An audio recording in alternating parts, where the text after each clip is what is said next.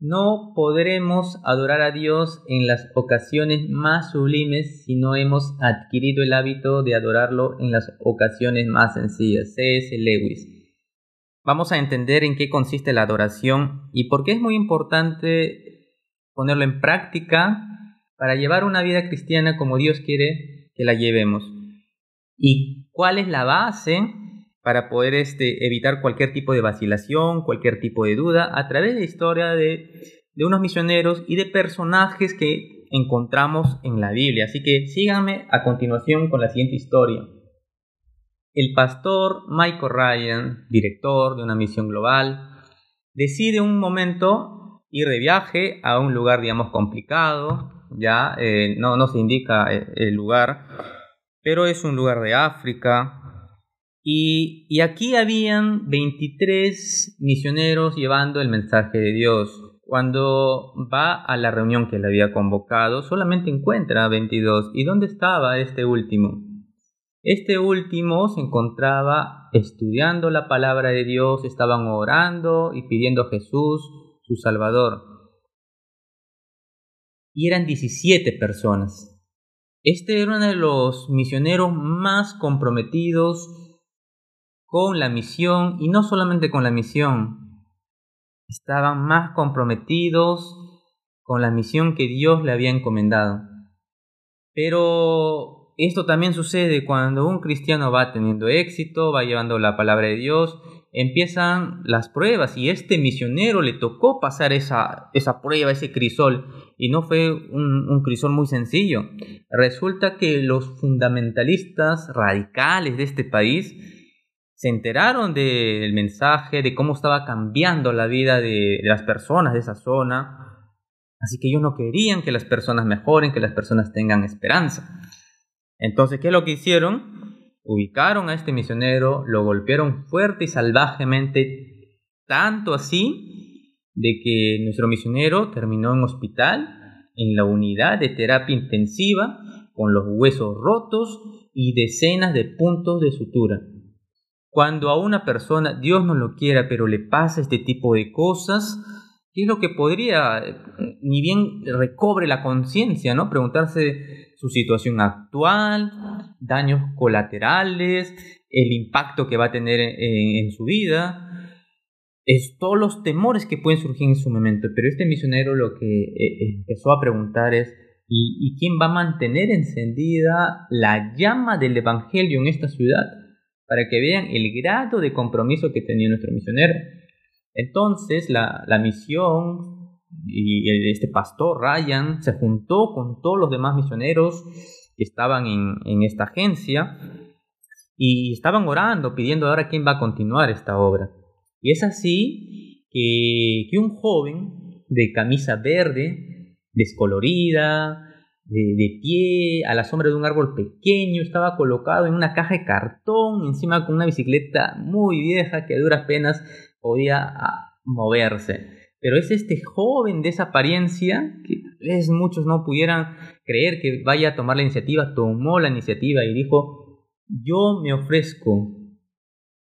Y, y, al escuchar esto, eh, el pastor se acercó y dijo, estaré orando por tu seguridad y el éxito de la misión.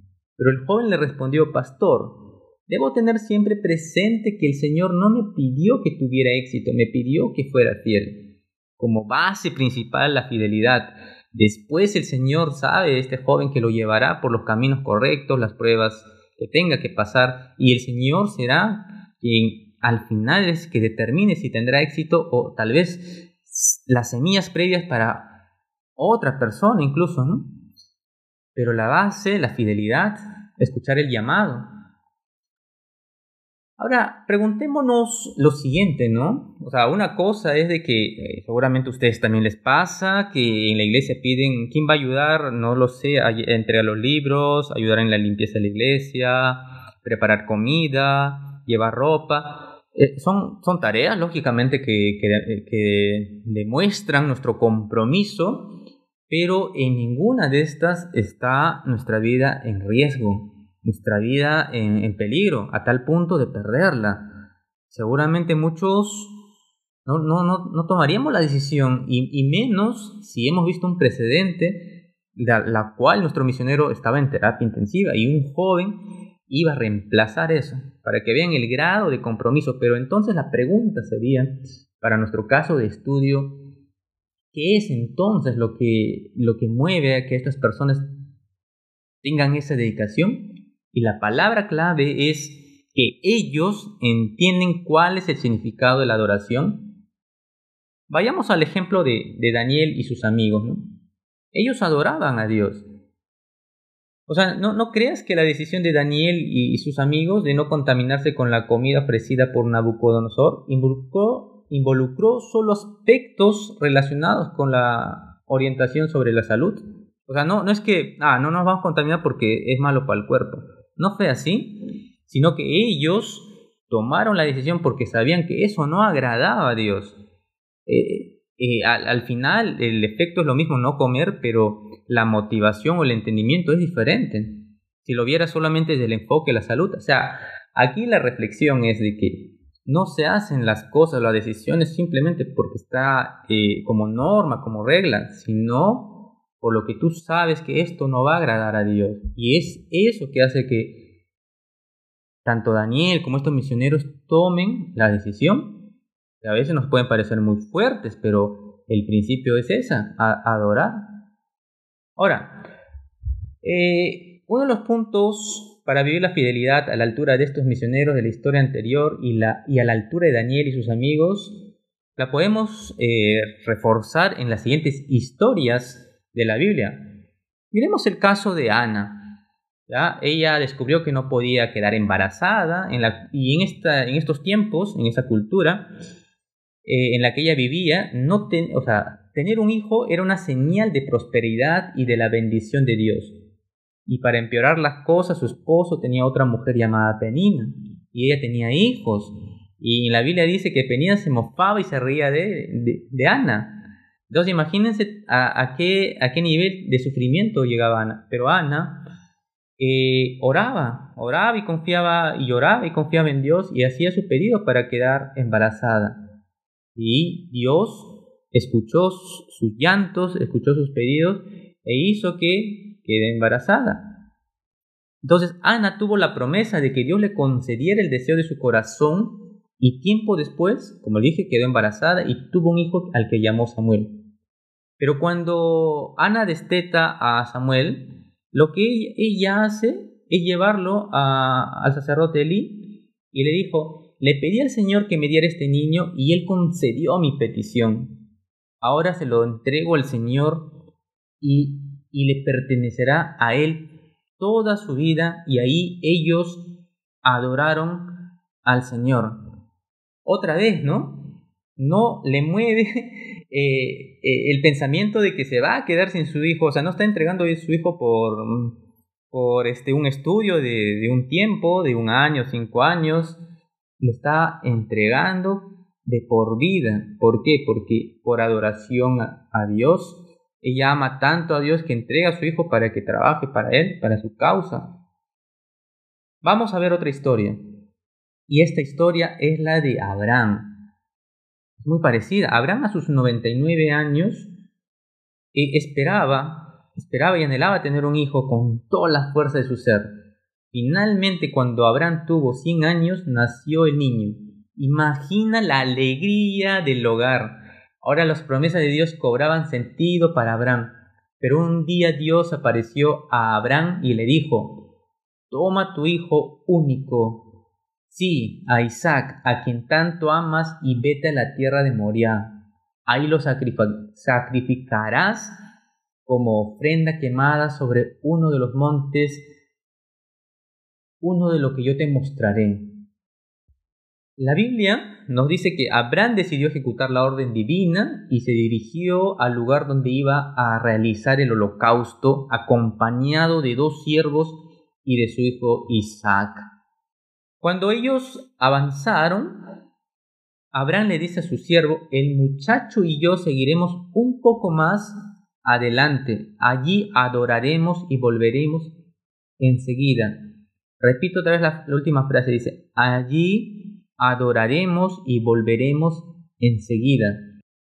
Ahora, si Abraham hubiera pasado esos días previos pensando de la siguiente manera, y dicho sea de paso, al final esas cosas iba a hacerlo, pero si hubiera pensado, ¿no? Voy a matar a mi hijo, voy a cortarle el cuello y luego quemarlo.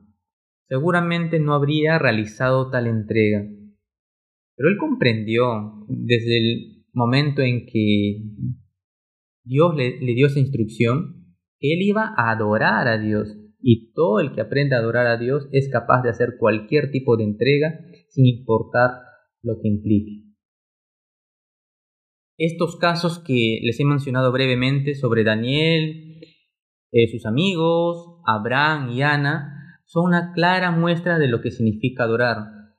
Es un enfoque muy diferente y muy poderoso si, lo vemos desde el lado de adoración, no de cumplir, reglas, no de solamente eh, cumplir lo que está escrito, sino desde el lado de empezar a hacer porque esto no le agrada a Dios o esto sí le agrada a Dios. Es un enfoque muy poderoso sobre lo que hemos repasado. Ahora, yo te invito a que terminemos esta lectura y también te invito a que busques en tu Biblia Primera de Samuel, capítulo 2, versículo 1 al 10 y acompáñame en la, en la siguiente lectura. Mi corazón se regocija en Jehová, mi poder se exalta en Jehová mi boca se ensanchó sobre mis enemigos, por cuanto me alegré en tu salvación. No hay santo como Jehová, porque no hay ninguno fuera de ti, y no hay refugio como el Dios nuestro. No multipliquéis palabra de grandeza y altanería, cesen las palabras arrogantes de vuestra boca, porque el Dios de todo saber es Jehová, y a él toca el pesar las acciones los arcos de los fuertes fueron quebrados y los débiles se ciñeron de poder. Los saciados se alquilaron por pan y los hambrientos dejaron de tener hambre. Hasta la estéril ha dado a luz siete. Y al que tenía muchos hijos languidece. Jehová mata y da vida. Él hace descender al Seol y hace subir. Jehová empobrece y él enriquece, abate y enaltece. Él levanta del polvo al pobre y del muladar exalta al menesteroso para hacerle sentarse como príncipes y heredad, para hacerle sentarse con príncipes y heredar un sitio de honor, porque de Jehová son las columnas de la tierra, y Él afirmó sobre ellas el mundo. Él guarda los pies de sus santos, mas los impíos perecen en tinieblas, porque nadie será fuerte por su propia fuerza. Delante de Jehová se verán quebrantados sus adversarios, y sobre ellos tronará desde los cielos. Jehová juzgará los confines de la tierra, dará poder a su rey y exaltará el poderío de su ungido. Espero que esta, esta, esta adoración que hace, que hace Ana, Ana reconoce, hace reconocimiento de lo que es Dios y por lo cual es digno de adoración. El principio, la base, todo es Dios. Así que hermano, hermana, te, oro por ti, espero que, que tú también reflexiones sobre esta meditación sobre el concepto de adoración y recojas lo que tengas o lo que creas conveniente para seguir creciendo en tu fe. Bendiciones masivas para todos ustedes. Que Dios los bendiga.